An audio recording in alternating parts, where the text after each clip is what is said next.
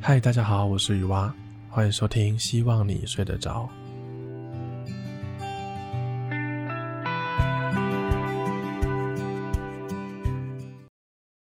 嗨，大家好，我是雨蛙。今天这集呢，想要尝试一个方法，我完全不要剪辑，就很像直播的感觉。像直播都会有很多冗言赘字嘛，我在想，如果这些冗言赘字都不要删掉，会不会反而比较好入睡？想要来实验看看这个，像这些空白的时间都留着。那还有另外一个原因呢、就是刚忙完，完蛋了，现在距离要上传的时间已经很已经很赶了，快来不及了。但我还是不能说话太快，还是要慢慢的说。好，今天就当来做一个尝试吧。好，不过如果是咳嗽这些，还是要删掉。好，最近大家都在办年终尾牙，就等着放年假。我觉得我的生活到处都是开心的氛围，周遭的人呢、我昨天收到一个消息，我有一个朋友，他的尾牙是昨天晚上办，然后他们公司很大，上市上柜科技业，有三有超过三分之一几率的抽奖。他一个奖项都没有抽到，超级好笑。不过他们公司有额外普发一万块，嗯，除了年终之外，还有普发一万。哎，我觉得这个金额已经超过很多有抽奖有有抽到奖的人嘞。像鲤鱼小姐有抽到一个奖项，但是只有一千块。而且还要请同事吃饭，所以我就跟他说：“你已经很好了，真的已经很棒了。”好啦，祝福大家这个还没有尾牙的人都能够抽到大奖。好，节目一开始，我想要先来提醒大家一件事情，就是最近寒流来了好几天嘛，就非常冷，很多人都会用电热毯。那我自己也在考虑要不要买一条。那如果有在用电热毯，或者是你想要买一条新的的话，都建议尽量选有定时功能的，不然就是睡觉前一定要把电热毯关掉。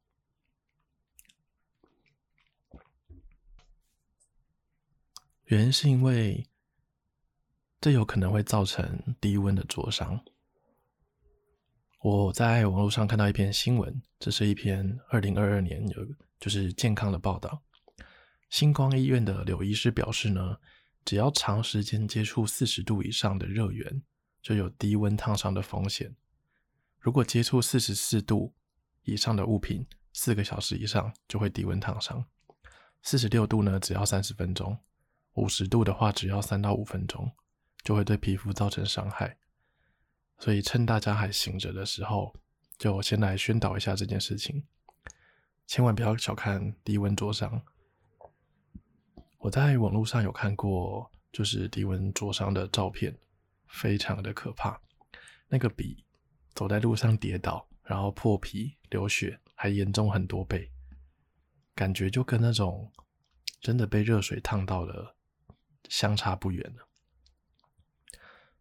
而且据说是非常的疼痛的，也需要很长的时间恢复。嗯，所以就提醒一下大家。好，虽然最近很冷，但是比起夏天来说，我好像还是更喜欢冬天一点。可是不知道为什么，天气冷就会不想出门，大家会吗？这个好像就是动物的天性嘛。天气热会，天气热，出门就会流汗不舒服，但天气冷根本就不想出门。我记得每一次我们去台南玩，都是夏天的时候去，然后都是热到受不了。每一次都说下次一定要冬天的时候再来玩，但每一次都没有，就冬天根本不想出去玩，所以今年的冬天就看看有没有机会再去台南一趟。主要也是要看，嗯，鲤鱼小姐过年之后有没有假可以出去玩吧。嗯，然后我很想要试试看那个飞镖地图，你们知道飞镖地图是什么吗？就是拿一个台湾的地图，哦，现在是台湾啦，之后希望可以世界地图，然后用飞镖射到哪里就去哪里玩。嗯，我很想要试试看。那如果飞镖地图鲤鱼小姐愿意跟我去的话，然后又刚好射到台南的话，就有机会冬天去台南了。好，之前有跟大家说那个我的表弟跟我们借钱的事情嘛。那刚刚有约他明天晚上七点半要吃饭，所以就到时候来问问看他的状况。上次跟大家说他跟我借了五千块，后来期限到了之后，他又想要再借三千元，但后来那个三千块我没有借他，我叫他去找我妹，就他的表姐。那到目前为止呢，我们我跟我妹妹总共借了他一万两千块钱。那我本来的想法是，毕竟是自己的表弟来异地生活嘛，那他的一时资金周转不灵，我们帮忙一下也无妨。可是现在的情况是，他到了预定的时间，然后还不出来，甚至需要继续开口借钱，代表他那个缺口、那个破洞是越来越大颗的。所以我觉得他一定是出了状况。那这个状况到底是什么？到底有多严重？就不得而知了。所以只能明天晚上跟他吃饭，到时候来了解一下。嗯，希望这件事情可以靠我自己就处理完。因为本来是想要找我妈妈跟我妹妹一起的，但第一是路程比较遥远，不太方便。二来是我觉得我妈妈她的口语表达可能会比较老一辈，比较长辈，然后呃比较激进吧。到时候有可能会让表弟更难说出真正的原因。嗯，所以我就想说，那我先跟他吃个饭，了解一下状况到底是什么吧。希望，我是真心希望不会太严重，只是小问题。但如果真的到了那种什么跟高利贷借钱啊，跟地下钱庄借钱啊，有一些离离口口的事，如果到这种程度的话，我觉得就需要赶快跟他的爸妈说明情况了。嗯，那如果是比较小一点的事情，就希望可以在保全他自尊的前提下来解决他的困难，然后同时帮忙他成长吧。我在想，我明天跟他见面说的话大概会是这样子。嗯，首先，你最近到底发生什么事情？我会需要先了解一下你的状况。对，因为其实我不太相信，呃，水电费啊、停车费，这是他跟我们讲的借口。啊，不要说借口了，他跟我们讲的理由。对，我不太相信这些东西，日常开销你会没办法应付，因为你已经来了。台中大概得一两三年了，所以应该是有另外一件事情发生，导致你需要先把这些原本的生活杂费拿去应急，然后了解完之后就看看情况吧。嗯，如果情况还好，没有很严重的话，我应该就会继续接着说，我呃这笔钱。我们还是会要你还给我们，但是我们不会去催你，你可以慢慢来，你就把身边一件一件事情处理到好，等所有事情都上轨道之后，再来还我们这一笔钱。因为我觉得这笔钱虽然不大，但信用这件事情很重要。就你以后房贷、车贷，甚至要工作啊、开公司，全部都会跟你的信用有关系。所以在这种比较微小的金钱关系上面，如果你没办法维持住你的信用的话，那之后可能会更惨。嗯，这是我的想法啦。嗯，像我的听众，如果有些呃社会经验更多的，说你们如果有借跟别人借钱的话，说不定也可以分享一下你们的故事，因为真的是。人生第一次被借钱，嗯，而且还是被亲戚借钱，之前都没有遇到过这种状况，嗯。那如果这个表弟的情况不妙的话，我可能就会跟妈妈讨论一下，然后看要不要跟他的爸妈说明情况。最惨的就是，最惨的就是我在猜，我不想发生的事情就是，嗯，他爸妈觉得我们都不帮忙他，然后甚至处理的方式不够妥当，然后我们都不帮忙自己的亲戚，等等的。希望不要搞到这一步，所以一切的后续都要明天才会知道了。下礼拜再来跟大家统一讲一下后续的状况。好，说完表弟的状况之后，我们就来说一下我自己的状况。终于啊，真的是终于啊，我下礼拜就要开始 run 学校的离校手续了。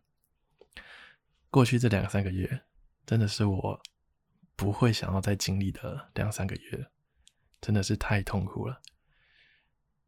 但一切都要过去了，我终于要完成这件事情，然后迎向自由的天空了。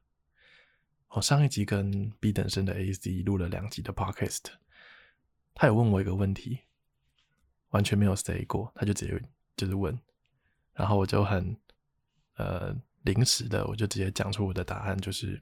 我觉得我现在的状况很像在一台飞机上正要跳伞的人，然后飞机对我来说是一种束缚，我极度的渴望赶快逃离这架飞机，然后飞往自由的天空。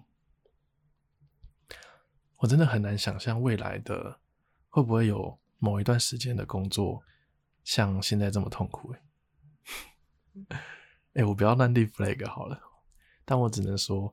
如果往后的工作，它的痛苦程度会让我像长时间的生活，像现在这两三个月的生活一样的话，那我真的是会赶快逃。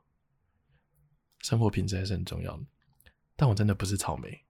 我觉得我对自己的工作能力跟抗压能力还是有一点点自信的。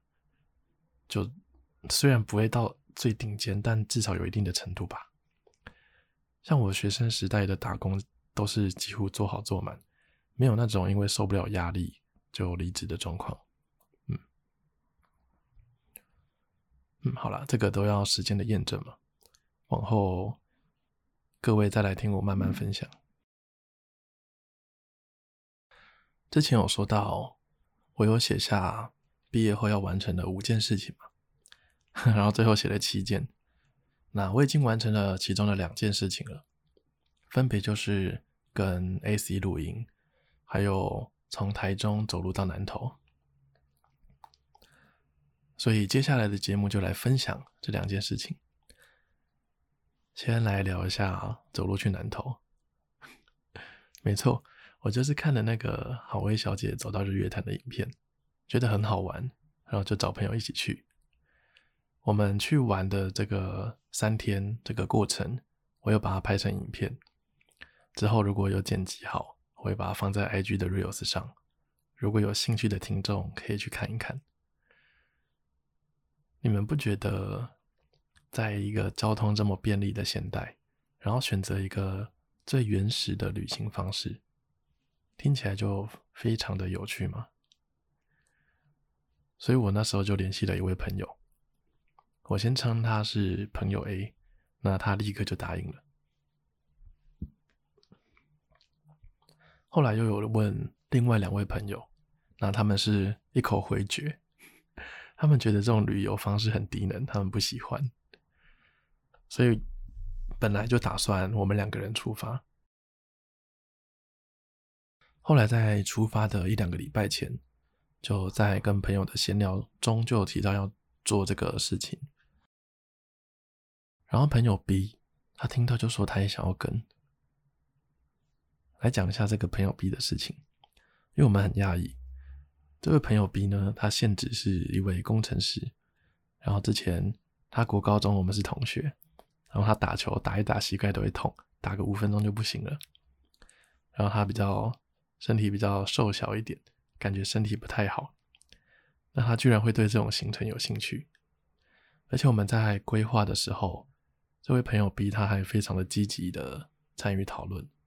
还有帮忙订房之类的。总之是一个蛮好的旅伴。然后很好笑，因为他要请假，他请特休，他就跟 他的主管说他要去走路去南投，从台中。他主管就说：“哦，你是看那个好味小姐的影片吗？” 然后这个朋友比他根本不知道什么是好味小姐，然后说：“呃，没有，是我朋友找我的。”对，好，我们的规划大概就是分成三天，我们已经去完了啦。对，就是在讲一下当初规划的东西。我们规划了三天，距离呢就是台中的水南到埔里镇，南投的埔里镇，分成三天嘛。所以第一天就是从水南到草屯，第二天就是从草屯到小木屋，第三天是小木屋到埔里镇，然后再到我阿嬷家。然后在安排行程的时候，我们就遇到了我们的困难了。困难就是我们要找住宿的地方，住宿的地方，台中、草屯、埔里，这是三个比较市区的地方。那中间呢，几乎都没有，中间就比较多是那种露营区啊等等的，所以变成我们只能在这这两个地方，草屯跟埔里住宿，然后那个距离就会差很多。如果只算各个城市的直线距离的话，会变成第一天走的比较少，第二天走超长，第三天走比较少，所以第二天会行程会比较硬一点。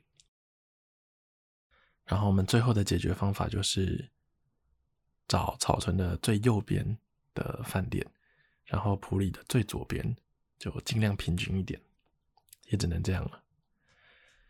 那我原本对这趟旅程的预预想是，在这走路的过程中，就我们可以发现平常骑车开车发现不到的事情，然后你可以走得更慢，更仔细的看这个世界，就你可以跟自己对话等等的。但去完之后，发现根本就不是这么一回事。这整个旅游的过程中，发生了很多很多意想不到的状况。我这边先不爆雷，大家之后看影片。然后有可能我会找这两位朋友来节目聊一聊这三天的旅游的心得，是真的蛮有趣的，有蛮多东西可以聊。就包含了各种突发的事件啊，大家的体力状况啊，要带什么东西比较好啊之类。而且整趟下来，我本来以为我是一个很 carry 的人。但我发现我有一些很雷的地方，但总体而言，我们三个都算是很喜欢这种旅行方式的人，甚至我们在我们自己的临时群组里面，已经开始在讨论下一次就要去哪里用走的旅游，要怎么规划了。